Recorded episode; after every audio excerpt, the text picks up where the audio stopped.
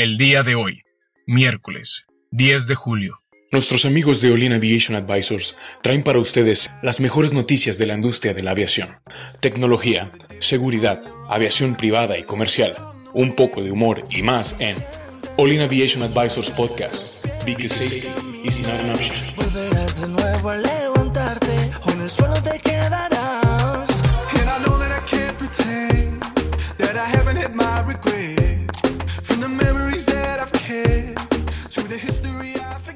¿Qué tal amigos? Bienvenidos a una edición más de All in Aviation Advisors. Miércoles, como diría Chava, ombligo de semana. Te extrañamos, Chava. Esperemos que nos acompañes la semana que viene. ¿Qué tal, eh, Cristian? ¿Cómo estás? Muy bien, muy bien. Aquí también sufriendo la ausencia de Chava. ¿Saben qué está haciendo? ¿Qué estará haciendo Chava en este miércoles? Muy buena pregunta, no sé, tal vez diciendo que es ombligo de semana a todos los que pasan ahí por la calle. Imagínate a Chava en el camión. Buen ombligo de semana. Bueno, Ombliguito de semana, ¿verdad? Trabajando duro o durando en el trabajo. ¿Qué onda, Adrián? ¿Cómo no, estás? este, todo bien, aquí trayendo la, la nota de que se encontraron el fan blade del A380, de una turbina del A380, después de dos años del accidente. Vamos a hablar un poco más de eso. Mira, vamos a hacer un infield de, de qué es lo que, de esta nota. ¿Qué es lo que sucedió primero con el avión? Bueno, hace dos años, en 2017, este, hubo- creo que es el único accidente reportado del A380 de, de turbina, creo, ¿no? ¿Ah, sí? Bueno, así grave, así eh, en vuelo. Creo, no me lo tomen. Pero, este, en un vuelo transatlántico de, lo- pues era la, era Air France, me imagino que venía de Francia, de Estados Unidos. Sí, del Charles de Gaulle iba a... Ah, ya me perdí. Bueno, a Estados Unidos. Y el punto es que en pleno vuelo, uno de sus cuatro motores, A Los Ángeles. A Los Ángeles de uno de esos cuatro motores, este, eh, se escucha un muy fuerte ruido y, truena, o sea, explota y nada más. Hay un video de, o sea, bueno, hay varios videos de personas que graban el cómo se ve el motor por fuera del creo que se dice, si me pueden corregir. Este, y pues se ve totalmente destruido, se ve que toda la parte de enfrente del motor, o sea, está faltando, literalmente no, no hay parte enfrente del motor. Gracias a Dios, eh, el A380 con su tecnología y todos su, sus sistemas de seguridad pudo regresar, con tres motores pudo aterrizar este, pues se puede decir de emergencia De en un emergencia. aeropuerto ya regresando de, del transatlántico. Bueno, iba pasando por Groenlandia, me imagino, cuando pasó este, esta explosión. Y a lo que sí quiero, quiero llegar es que esta explosión se le estuvo buscando la parte que faltaba del motor, que la parte que faltaba era la primera parte del compresor, que es el fan blade. Pero no lo encontraban, no lo encontraban para determinar qué fue la falla. Pueden detectar algunas fallas ahí en el motor ya con lo que faltaba y con lo que estaba ahí en el avión. Pero sin el blade principal no pudieron, no se puede detectar el- una de las razones principales por la que falló. Pasan dos años y a un equipo de investigación, dos años después del accidente, logró encontrar, creo que bajo dos metros de nieve o Sí, dos o tres metros de nieve. Es que es una locura, o sea, si te dicen, oye, encuentra esto, no sé, aquí tienes 30 hectáreas. Pero Ay, no, nieve blanca, o sea, ¿dónde lo buscas? Deja tu 30 hectáreas se me hace muy poco, ¿eh? O sea, Sí, para lo que tienes sé. que buscar, imagínate que tú eh, tiras un- una piedrita, o bueno, no, no, más de un blade. Sí, es desde- encontrar la aguja en el pajar. o sea. Exacto. Y luego metida en tres metros de nieve, o sea, ¿dónde empiezas? ¿De qué tamaño es Groenlandia? Pues, muy grande. Eso, eso es lo que tienen que saber. Es, es muy grande y está bajo nieve todo. Te transportas en trineo. Sí, o sea, yo creo que ahí le marcas a, a quién, a Santa Claus. que, que- que te ayude a O sea, buscarlo. oye, ¿no viste un, no viste un fan? Es Santa así, para esta Navidad. Tiene 24 a 36 a la vez, parece que explotó, no sabemos bien dónde cayó, ¿no lo viste? Ah, sí, mira, ahí Rodolfo está lo encontró. Rodolfo vino muy asustado el otro día, ven, ven Rodolfo, ¿qué pasó? Y me- ah, mira, está hacia allá, 400 metros. Rodolfo, qué raro hablas. Idioma reno. Pero bueno, ya, ya teniendo esta pieza, ya pueden determinar, pueden seguir la investigación de hace dos años. Bueno, ahorita lo tomamos como uh, dos años, pero hay investigaciones que han durado mucho más. Claro. Pero como que es un evento muy importante porque realmente no se esperaba encontrar ese fanblade, pero qué bueno que has pues a ver qué encuentran, ¿no? A ver si no está todo corroído. o- Pues ya lo mandaron a, a investigar a una, a una- a un laboratorio de Estados Unidos. Vamos a ver en otros dos años, a ver qué, qué ¿Qué, dice. qué encuentran? Fíjate, la, la parte interesante de esto es que cuando este eh, evento ocurre en 2017, el avión a bordo traía nada más 497 personas y 24, eh, 24, Personal. per- eh, 24 personal de crew, eh, tripulantes, entre sobrecargos, pilotos y todo. Es un vuelo largo, va de va de, de Francia a Los Ángeles, o sea, es 15 horas. es decir, larguísimo, o sea, es tremendamente largo. Entonces pasa esto y se tienen que desviar a una base aérea en Canadá. Obviamente la base aérea no estaba preparada para recibir a casi 500 personas. Entonces los pasajeros no los dejan desembarcar del avión porque pues no tiene dónde ponerlos. O sea, ¿cómo los contienes en una base aérea? O sea, porque se desvió de emergencia. De hecho, como dato curioso, las aerolíneas tienen como preparado este tipo de contingencias. Por decir así, en Alaska, dato curioso, paréntesis, este, antes que no se podía sobrevolar por Rusia, la de historia corta, te, a- aerolíneas, te tenían que tomar una ruta por Alaska para poder cruzar a, la Europa. Bueno, este, había una ciudad en Alaska donde está el aeropuerto que era, era muy chiquita, nada más tenía el aeropuerto y tenía unos cientos de habitantes. Pero no, no por decir así, un 787, un 777 ahí de, de la época, llegaba a quedarse ahí, o sea, la, la ciudad no podía mantener a todos los, a, a todos los, los, los pasajeros.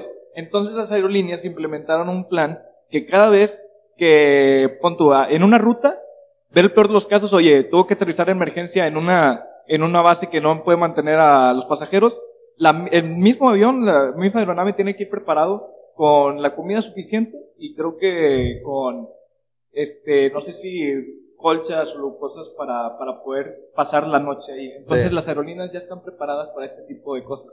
No, y más con un avión de esos. O sea, no puede ser que salgas y dices, ay, no subimos comida para la noche. Ah, Sí, sí. ah, híjole, qué mala onda. O y sea, luego se quedaron ahí en el... se quedaron ahí hasta que reposicionaron un triple siete que, ven- que, que había aterrizado en Atlanta. Ya. Ese triple siete lo movieron, recogió a los pasajeros y se los llevó, pero aparte hicieron un charter con un 737 para recuperar más pasajeros. El triple siete no les dio, Es lo que te iba a decir, no caben todos. no ¿eh? caben todos, entonces fue un 37 y un triple siete para reposicionarlos a todos a Los Ángeles. Ahora, sobre el tema, ya tienes, ahora, el- y está bien interesante el caso, porque imagínate, tienes un avión de cuatro motores parado en una base aérea en Canadá. Bueno, ahí está. Pero tienes un motor que no puede operar. ¿Te Pues- puedes, puedes mover el avión? Sí se puede, pero no son buenos procedimientos. Ok, ¿O sí? ahí te va.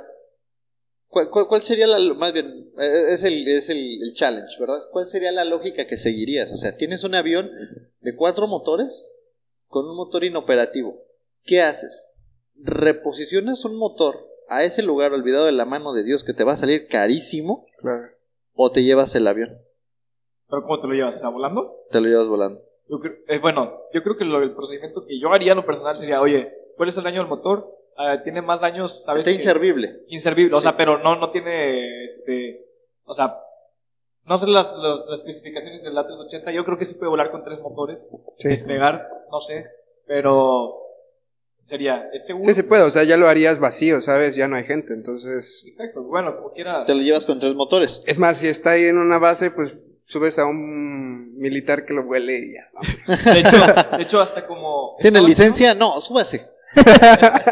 Soy el nuevo piloto experimental. No, te creas, es que, este, como va vacío, de hecho es lo más lógico, pues ya no va, no tiene el peso que, de- del pasajero encima eléctrico, pues ya tres motores creo que está de sobra, pero Sí. no sé si realmente sea un procedimiento seguro. No, o sea, eso es lo que a, a lo que voy. O sea, no es un buen procedimiento, pero sí, sí se podría. Y eh, obviamente tú como aerolínea o como ah, dueño del avión, pues te va a salir mucho más barato de que, de que eso, a, a llevarte el, el motor a- hasta la base, ¿no? Porque, Cristian, ¿cuál es la respuesta? La respuesta correcta. Pues es lo que estoy viendo aquí, o sea, dice que Air France anunció planes para volar ferry, el avión de regreso a Europa para reparación, con un motor de Solo con uno. con un motor de reemplazo inoperativo instalado, o sea, el motor que explotó. Las razones principales fue el tema de peso y balance, así como los requerimientos especiales y procedimientos operacionales para hacer esto. Eh, eh, dice que tuvieron que subir a los pilotos al simulador para ver cómo iba a reaccionar el avión. O sea, nadie sabía que iba, a- que iba a pasar volar Claro. un avión de esos con Sí, tres motores. O sea, Tienes que prepararte y piloto avisarle. experimental ahí para, para, para, para- le tienes que pagar a uno de, existe el Sí. piloto, pilotos Y obviamente se van a comunicar con el fabricante y todo van a decir, oye, tenemos que volarlo con tres motores, dinos cómo, ¿no? Ah, exacto. Y Entonces pues, subieron un piloto de pruebas, básicamente. Sí. Ahora dice que el, el motor, se- después se reemplazó el motor, fue entregado el motor y el motor dañado voló, lo volaron al aeropuerto de Reino Unido en Midland y para revisión por parte de General Electric durante el periodo del 23 al 25 de noviembre. Dice que subsecuentemente la aeronave fue volada ferry, como platicábamos, o sea, ferry que es vacío, desde al aeropuerto de Charles de Gaulle el 6 de diciembre de 2017. Esto fue eh, y la aeronave regresó a servicio 15 días después, en enero de 2018. O sea, si hacemos cuentas, el avión regresó desde la base canadiense hasta el 6 de diciembre y el evento del que estamos hablando ocurrió ¿Primero de junio? el, Ah, no, no, no, eso- ahí se encontró, el, pre- una disculpa, el primero sí, el junio se primero de encontró. junio se encontró este, eh, de este año, pero el vuelo... Ay, no lo encuentro. Bueno, Eh, eh, el, el vuelo fue el 30 de septiembre de 2017 y voló hasta diciembre de regreso a casa. Desde el 30 de Tuvo tres septiembre. meses ahí. Sí, agosto, septiembre, octubre, noviembre, diciembre, tres meses. oye, para, tú lo puedes ver como mucho tiempo, pero yo lo veo muy corto. O sea, tres meses porque de preparaciones para volar un avión de tres motores se me hace... O sea, está bien, pero por ejemplo, la base, te digo, no estaba preparada para eso. Es un, es un monstruo. Entonces sí, es ¿dónde lo pones? O sea, a lo mejor aterrizó. Tienes en que cambiar pista. tus operaciones. de que lo voy a tener ahí tres meses. Me ¿Dónde lo lo, guardas. ¿Dónde lo estacionas? Exacto. ¿Dónde lo de las aerolíneas, lo estacionas en el estacionamiento de todos los carros. y ahí lo dejas. Oye, es que tres meses, imagínate cuánto dinero produce un avión de esos. Es parar una máquina. Al final estás- del día estás parando una máquina. ¿Cuánto dinero dejas de producir por día? Sí. O sea, si vuela casi 500 pasajeros, pues échenle cuentas. Mucho dinero. Bueno, pero lo, lo- lo que me- también dato interesante, la pieza que se soltó del Famblade pesa 150 kilos. Oye, Sí. gracias a Dios no hubo nadie ahí en ese pedazo de hielo De Groenlandia. sí. de Groenlandia. Oye, cayó en la parte no poblada de Groenlandia. ¿Creen que lo- el hecho de que lo hayan encontrado tenga que ver con las temperaturas que han estado los... O sea, ¿vienen en esa nota? Sí, sí, sí, o sea, no sé, Al Gore sí tenía razón. o sea, el, el calentamiento global es una realidad. Tuvimos esta semana 32 grados en, en Anchorage, en, en Alaska. En Alaska. O sea, 32 grados, aquí en Monterrey 32 grados es con lo que Es- amanecemos. Es diciembre 24, o sea, es Navidad. Para Sí, nosotros. aquí andamos con frío, 32 grados, pero, pero en Anchorage, donde dicen que las temperaturas promedio son de 16 grados centígrados. Entonces, Eh, allá creo que la gente que nunca usaba shorts va a decir, oye, con razón la gente usa shorts allá o hay que Sí. manga corta. La gente fue, fue, fue, fue a ver cómo se, se, se freían las, los salmones por el calorón que estaba haciendo en, en Anchorage. Entonces, yo digo que vieron que se estaba derritiendo el hielo y dijeron, vámonos de expedición ahorita, vamos a encontrarlo. Nah, nah, nah, es una buena teoría, pero Pero y creo que tres metros abajo de la El nieve no todavía, todavía está significativamente difícil. Yo sigo pensando en el wow, ¿cómo lo encontraron? aquí que ibas a decir el Rodolfo, o sea, que fue Rodolfo. el Sí, no, encontró. bueno, tiene- me retracto. Wow, ¿qué capacidad tiene Rodolfo?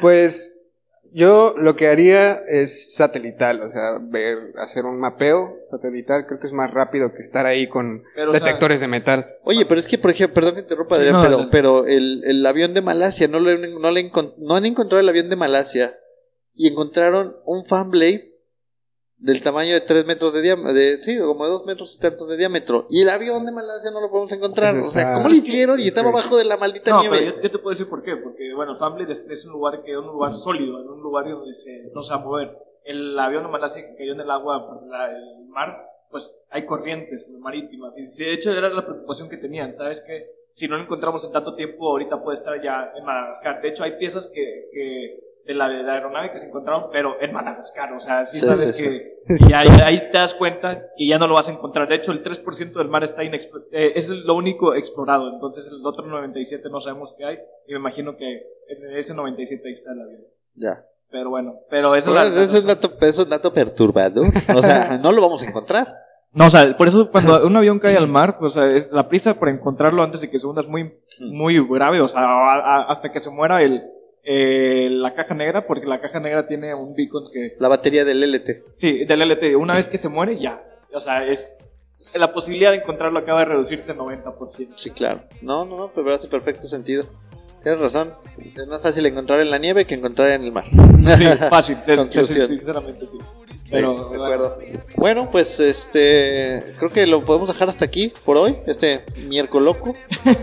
Ombligo de semana. Ah, perdón, chava, perdón. Donde quiera que te no encuentres. le faltes el respeto. Ombligueándote.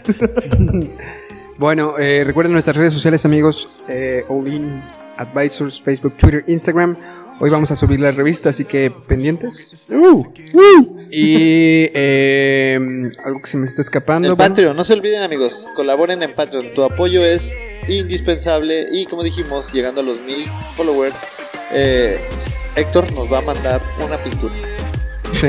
Vamos a, a subir ahí la, la dinámica para ver este, cómo, cómo este se lo primer give- giveaway, ya estamos muy cerca, estamos a casi nada de los primeros mil. Ah, les agradecemos mucho su apoyo, su confianza y pues su follow.